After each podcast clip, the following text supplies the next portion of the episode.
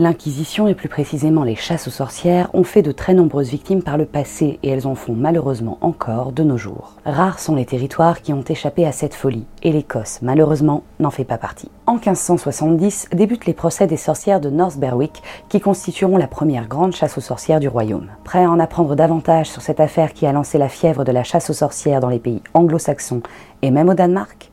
Alors c'est parti pour un nouveau moment de culture. L'affaire des sorcières de North Berwick, cette triste histoire, commence par un mariage. Anne, princesse du Danemark, vient d'épouser par procuration le roi d'Écosse, Jacques VI, appelé aussi Jacques Stuart et plus tard Jacques Ier d'Angleterre. Elle quitte alors Copenhague en novembre 1589 en bateau pour rejoindre son nouveau royaume. Malheureusement, le mauvais temps s'en mêle et la jeune mariée doit débarquer à Oslo, en Norvège. Apprenant que son épouse a dû faire une pause, le roi d'Écosse embarque sur une partie de sa flotte avec 300 hommes pour aller chercher sa promise. Mais le trajet se passe mal. La mer est toujours déchaînée et le roi est également obligé de faire une pause de plusieurs semaines en Norvège. Et sur le chemin du retour, les choses ne sont pas plus tranquilles, mais finalement, ils arriveront à bon port. Cette tempête terrible se grave dans l'esprit du roi. Et du fait de son enfance marquée par les assassinats de ses proches et les tentatives d'assassinat sur sa propre personne, il voit des complots partout, même là où il n'y en a pas. Et les choses deviennent claires dans son esprit cette tempête était une tentative d'assassinat de plus. Oui, vous avez bien entendu, la tempête serait une tentative d'assassinat. Sans doute que cette paranoïa s'est appuyée sur une dispute tenue entre deux hommes. L'amiral Peter Munk, qui dirige la flotte d'escorte danoise, a imputé la catastrophe de ce trajet à Christopher Walkendorf, qui n'aurait pas suffisamment équipé le navire. Mais ce dernier assure que la tempête a été causée par des sorcières s'étant réunies dans la maison de Karen Weivers, Karen la tisserande, qui aurait envoyé des petits démons dans des tonneaux vides qui ont grimpé sur les quilles des navires et ont causé la tempête. Enfin, ça c'est la version simplifiée que vous trouvez un petit peu partout sur Internet, mais la réalité est un petit peu plus bâtarde que ça. En vérité, Christopher Valkendorf, qui est le ministre des Finances danois, craint un peu pour son poste et son statut, puisque le fiasco du voyage a l'air d'être de son fait. Pour rappel, Anne, la nouvelle reine d'Écosse, est la sœur du roi du Danemark, Christian IV. Le ministre contacte alors le maire de Copenhague pour tenter de trouver une solution à son problème. Nous sommes alors début 1590, et dans la prison de la grande ville se trouve une femme répondant au nom de Anne Coldings. Cette dernière a déjà été reconnue coupable de sorcellerie par le passé. Depuis, elle est exposée comme une curiosité en prison, et des visites sont même organisées pour la voir. Anne Coldings a hérité du surnom de Mère du Diable, et est décrite comme extrêmement dangereuse. Le maire de Copenhague, sur la demande du ministre, fait soumettre Anne Coldings à la question sur le terrible voyage royal. Et ça ne manque pas. Sous la torture, elle avoue tout et raconte cette histoire de petit démon. Elle est condamnée au bûcher en juillet 1590. Malheureusement, la douleur peut vous faire dire n'importe quoi, et elle donnera le nom de cinq complices qui elles-mêmes donneront d'autres noms. Finalement, ce seront 14 victimes, en plus d'Anne, qui seront exécutées dans ce que l'on appellera plus tard les procès des sorcières de Copenhague. Et c'est là que cette histoire est arrivée aux oreilles de Jacques VI. Le roi, un peu paranoïaque, est persuadé que cette tempête avait pour but de causer sa perte. Et il en est sûr, son royaume abrite des sorcières qui ont cherché à le tuer. Alors, petite pause dans l'histoire. Jacques VI est-il plus fou que les autres?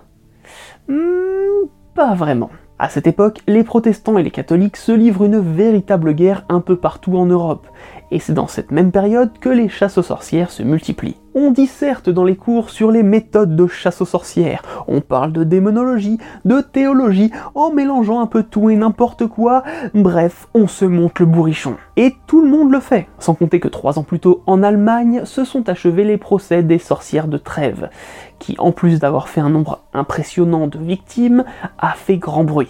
On ne va pas s'étaler sur ce dernier, puisqu'on compte bien y consacrer une vidéo.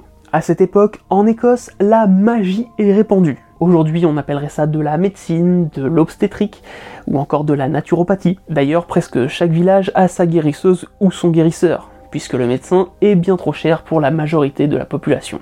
Les chasseurs de sorcières de Jacques se mettent en route. Simultanément, à Tranent, près d'Édimbourg, une servante nommée Jellis Duncan est accusée par son employeur David Seaton de fréquenter le diable. Elle nie, sauf que David Seaton est huissier de justice adjoint et qu'il l'a fait torturer. Elle est soumise à la vis à oreille qui écrase les os des doigts et à la privation de sommeil. Mais elle refusait toujours d'avouer. Alors son corps fut inspecté et une marque du diable, sans doute un grain de beauté ou une tache de naissance, fut trouvée sur sa peau. Alors les tortures ont redoublé, ajoutant la strangulation à la liste à l'aide d'un garrot. C'est un système très très simple de strangulation, une corde avec un morceau de bois, on passe la corde autour du cou et on se sert de la tige pour resserrer à volonté. Jellis avoue alors tout ce que David Seaton lui demande et elle nomme même d'autres agents du diable. Bref, vous commencez à connaître quelque peu l'effet boule de neige des chasses aux sorcières et de l'Inquisition. Et c'est alors que les chasseurs de sorcières de Jacques VI s'emparent de l'affaire. Et la tristesse de ce récit, c'est que l'histoire n'a pas conservé le nom de toutes les victimes. Nous avons uniquement les noms de Agnès Thompson, sage-femme et guérisseuse, Jellis Duncan, Anne Colding, John Cunningham, un maître d'école appelé Dr Fian, Eupham McCulzan, la fille d'un sénateur du collège de justice, Barbara Napier, une ancienne dame d'honneur de la comtesse d'Angus, Lénite Bandilandis, Richie Graham, Bessie Thompson, Robert Grierson, Margaret Hutchinson, la femme de George Mott, Alanis Muir, le forgeron du pont Alice, la femme du portier de David Seaton, le comte de Botwell. Mais Jellis met surtout en avant Agnès Thompson et John Cunningham. Et si ce sont les seuls noms que nous ayons, c'est tout simplement parce qu'il s'agit des victimes au statut social le plus élevé. Le roi s'intéresse alors aux poursuites faisant suite aux accusations tenues par Jellis Duncan. Agnès est torturée et avoue que Jellis aurait participé en jouant de la harpe juive, tout simplement une guimbarde, lors d'une convention de sorcières tenue près de l'église de North Berwick à l'occasion d'Halloween 1570. Le roi insiste alors pour que la jeune femme joue de cet instrument devant lui. L'histoire veut que malgré ses doigts brisés lors des séances de torture, Jellis joua de l'instrument remarquablement bien. Agnès, Jellis et John Cunningham auront tous les trois des entretiens privés avec le monarque. Durant ces entretiens, ils avoueront plus ou moins tout ce qui leur est déjà reproché. Tous les trois ne sont pas des nobles et leur cas peut très bien être traité sans difficulté. Jellis Duncan sera jugée coupable de sorcellerie le 4 décembre 1591 et emmenée à Castle Hill à Édimbourg. Elle rétractera ses aveux, disant qu'elle a cédé sous la violence des tortures infligées par David Seaton. Elle fut étranglée et son corps fut brûlé. Agnès Sampson a été jugée coupable le 27 janvier 1591. Elle fut étranglée et son corps fut brûlé le lendemain. John Cunningham fut déclaré coupable le 26 décembre 1590. Il fut transporté dans une charrette à Castle Hill, à Édimbourg. Avant d'être étranglé, il rétractera ses aveux, disant qu'il avait eu trop peur et trop mal sous la violence des tortures, et qu'il espérait que ces histoires lui sauveraient la vie. Mais le roi n'en a cure il a de plus gros poissons à ferrer, comme par exemple Francis Stuart, le cinquième comte de Bothwell. Ce dernier, bien connu pour être un comploteur, fut emprisonné au château d'Édimbourg par le conseil privé du roi le 15 avril 1591. Il parviendra à s'échapper du château dans la nuit du 21 au 22 juin de la même année, alors que le roi était absent à l'occasion d'un mariage. Pour cela, il creuse un trou dans le plafond de sa chambre. Il sera déclaré des années plus tard ennemi de la couronne et mourra loin de chez lui, dans la pauvreté, à Naples en 1612. Ensuite, ce fut le tour de Barbara Napier, qui était issue d'une famille bourgeoise d'Édimbourg. Après un premier mariage en 1572, son mari décède 4 ans plus tard, et elle se remariera avec Archibald Douglas en 1578. Et comme son père et son premier mari sont décédés avant elle sans qu'il n'ait eu d'héritier mâle, c'est elle qui hérite de toutes leurs propriétés et de leurs terres le couple entre au service de la comtesse Lady Angus. Là, elle se lie d'amitié avec Francis Stuart. Pour rappel, c'est un comte et il est connu comme conspirateur notable à l'encontre de Jacques. Elle sert d'intermédiaire entre Agnès Sampson, Richie Graham et Lady Angus. La comtesse fait appel à eux pour leur talent de charme et de guérison. Finalement, Lady Angus et Barbara Napier se fâchent une querelle se crée à propos d'une pension non versée. Barbara est alors licenciée. Son conflit avec la très importante Lady Angus et son amitié avec Francis Stuart ont sûrement dû jouer en sa défaveur. Barbara a été jugée le 8 mai 1591. Elle fut reconnue coupable d'avoir consulté des sorcières, à savoir Agnès Sampson et Richie Graham. Elle encourait alors la peine de mort, et cette peine capitale fut prononcée le 10 mai suivant. Barbara fut condamnée à être attachée à un poteau, étranglée à mort, puis brûlée. Elle dit être enceinte, ce qui retardera son exécution. Et finalement, on ne sait pas si elle a bel et bien été exécutée, puisque l'on trouve des informations contradictoires dans les registres. Un papier dit qu'elle fut exécutée le 8 mai, un autre qu'elle a été finalement libérée, Et encore un autre parle d'une exécution en février 1592. Puis vient le tour de femme McCalzin,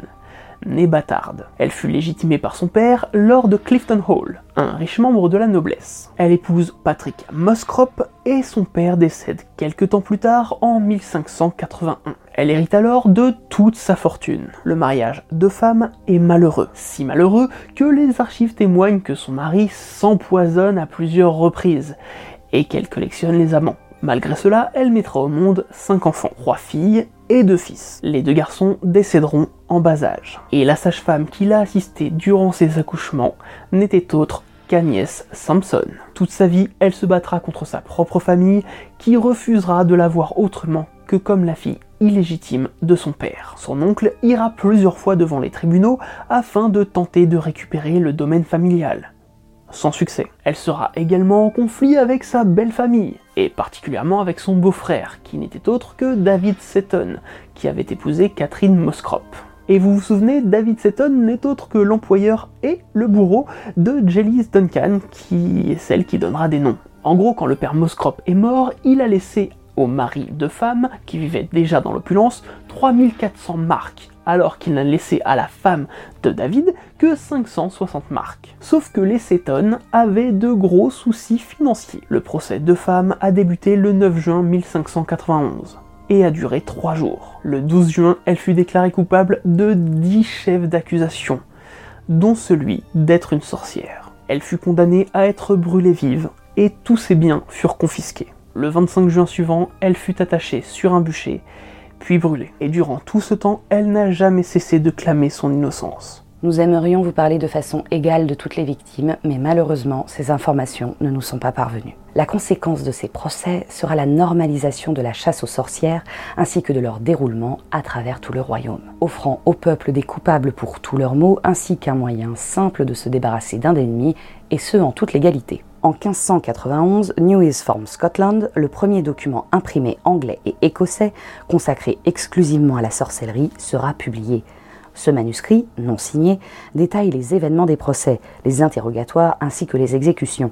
Les détails les plus sinistres et les méthodes de torture y sont donnés ainsi que la première description à un public anglophone de l'osculum infame, le baiser infâme. En gros, un baiser donné par le diable à ses disciples sur leur partie génitale ou anale. Mais c'est le sujet d'une future vidéo. Mais ce document n'est pas celui qui aura le plus grand impact. En effet, le roi lui-même, suite à ses procès, se met à rédiger un manuscrit sur les sorcières d'Écosse. Publié pour la première fois en 1591, Daemonologie, où il parle du combat à mener contre les sorcières qui se cachent partout en s'appuyant sur les affaires de Norberic. Une nouvelle édition sortira en 1603 lorsqu'il montera sur le trône d'Angleterre. Le traité, qui est en fait un recueil de trois livres, parle de magie, de sorcellerie et des différents types d'esprits. Ce traité est écrit sous forme d'une conversation entre deux hommes où l'un répond aux interrogations de l'autre.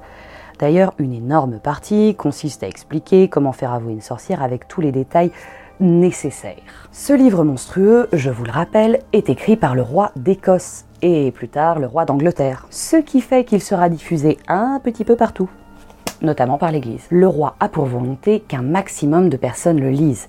D'ailleurs, l'ouvrage commence par cette phrase. L'inquiétante abondance dans notre pays à notre époque de ces détestables esclaves du diable, les sorcières et les enchanteurs m'incitent, chers lecteurs, à vous écrire cette note, ce traité de ma main, pour éliminer le doute que de telles attaques de Satan sont assurément pratiquées et que ces instruments méritent la punition la plus sévère. Ce livre servira de principale source d'inspiration à William Shakespeare pour Macbeth. Mais plus tristement, il servira à Matthew Hopkins, le plus prolifique des chasseurs de sorcières de Grande-Bretagne. Prolifique, genre entre 1644 et 1646, il est responsable de la mort de 100 sorcières. En deux ans, Heureusement qu'il a pris sa retraite en 1647. Hein. Lorsque nous avons parlé des procès des sorcières de Salem, c'est l'argent qui semblait être la cause de tous ces drames. Mais ici, c'est la politique et le besoin d'éliminer tous ceux que le roi considérait comme des ennemis qui semblent être à l'origine de tout. Car oui, le comte de Bothwell comptait à travers le royaume plus de soutien que le roi lui-même. Et après sa condamnation, il ne fut plus vraiment un danger pour ce dernier. En attendant, cette folie causa la mort de trop nombreuses personnes. On estime qu'à la suite de ces procès, et seulement en Écosse, 3837 personnes ont été accusées de sorcellerie. Et ce sont 2148 femmes et 410 hommes exécutés. Il faudra attendre mars 2022 pour que Nicola Sturgeon, la première ministre écossaise, présente ses excuses pour les persécutions et exécutions des sorcières au XIVe, XVe et XVIe siècle. Et ça, c'est en partie grâce au collectif Witch of Scotland qui s'est battu pour obtenir des excuses de l'État et qui continue pour obtenir un mémorial à la mémoire des victimes. Mais des excuses de l'État sont déjà un grand pas. En France, on attend toujours.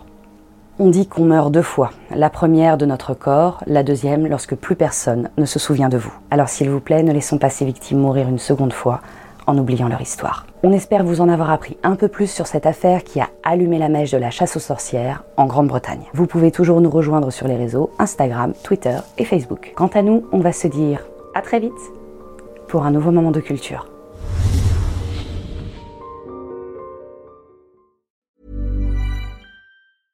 Have you ever Googled your own name? Prepare for a shock because your personal info, including addresses and phone numbers, is all out there. It's all harvested by data brokers and sold legally. Aura is a personal digital security service that scans the internet for your sensitive information and provides a full suite of privacy enhancing tools. For a limited time, Aura is offering listeners a 14-day free trial at aura.com slash safety. That's A-U-R-A dot com slash safety to learn more and activate the 14-day trial period. Do you ever feel like money is just flying out of your account and you have no idea where it's going? Well, I know it's all of those subscriptions. I used Rocket Money to help me find out what subscriptions I'm actually spending money on, and I had them cancel the ones I didn't want anymore. Rocket Money is a personal finance app that finds and cancels your unwanted subscriptions, monitors your spending, and helps lower your bills. Rocket Money has over 5 million users and has helped save its members an average of $720 a year with over $500 million in canceled subscriptions. Stop wasting money on things you don't use. Cancel your unwanted subscriptions by going to rocketmoney.com slash pod24. That's rocketmoney.com slash pod24. rocketmoney.com slash pod24.